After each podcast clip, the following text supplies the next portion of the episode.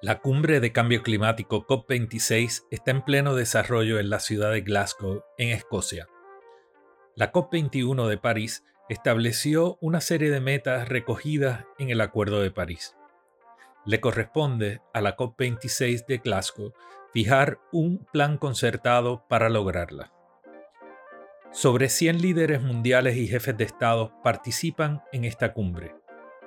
De esta asamblea deben surgir acuerdos en torno al futuro de los carros y las tecnologías que favorecen los distintos países, los sistemas de transporte colectivo y la movilidad en el territorio, modelos de ciudades sostenibles, sistemas de generación de energía que no utilicen combustibles fósiles.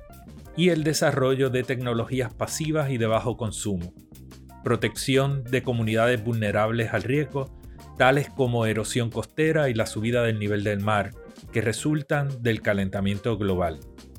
Temas que son especialmente pertinentes a Puerto Rico, a pesar de no estar representado en la COP por su gobierno. 200 países han presentado sus NDC o contribuciones nacionales determinadas por sus siglas en inglés, con parámetros y métricas de cumplimiento. Entre estos, fijar un tope de 1.5 grados al calentamiento global. Esta cumbre aspira además a establecer un sistema uniforme para medir y comunicar el progreso de los objetivos y los acuerdos alcanzados. Las expectativas son muy altas y las dudas sobre el posible éxito son grandes. Sin embargo, el riesgo de no actuar es potencialmente catastrófico. Dos grandes ausentes en esta COP lo son China y Rusia.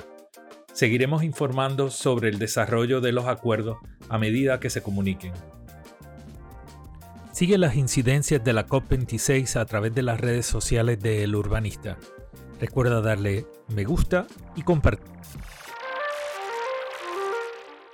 Recuerda que puedes aportar al urbanista a través de su página de GoFundMe, apoya el urbanista, o también lo puedes hacer a través de ATH Móvil al 787-536-5547.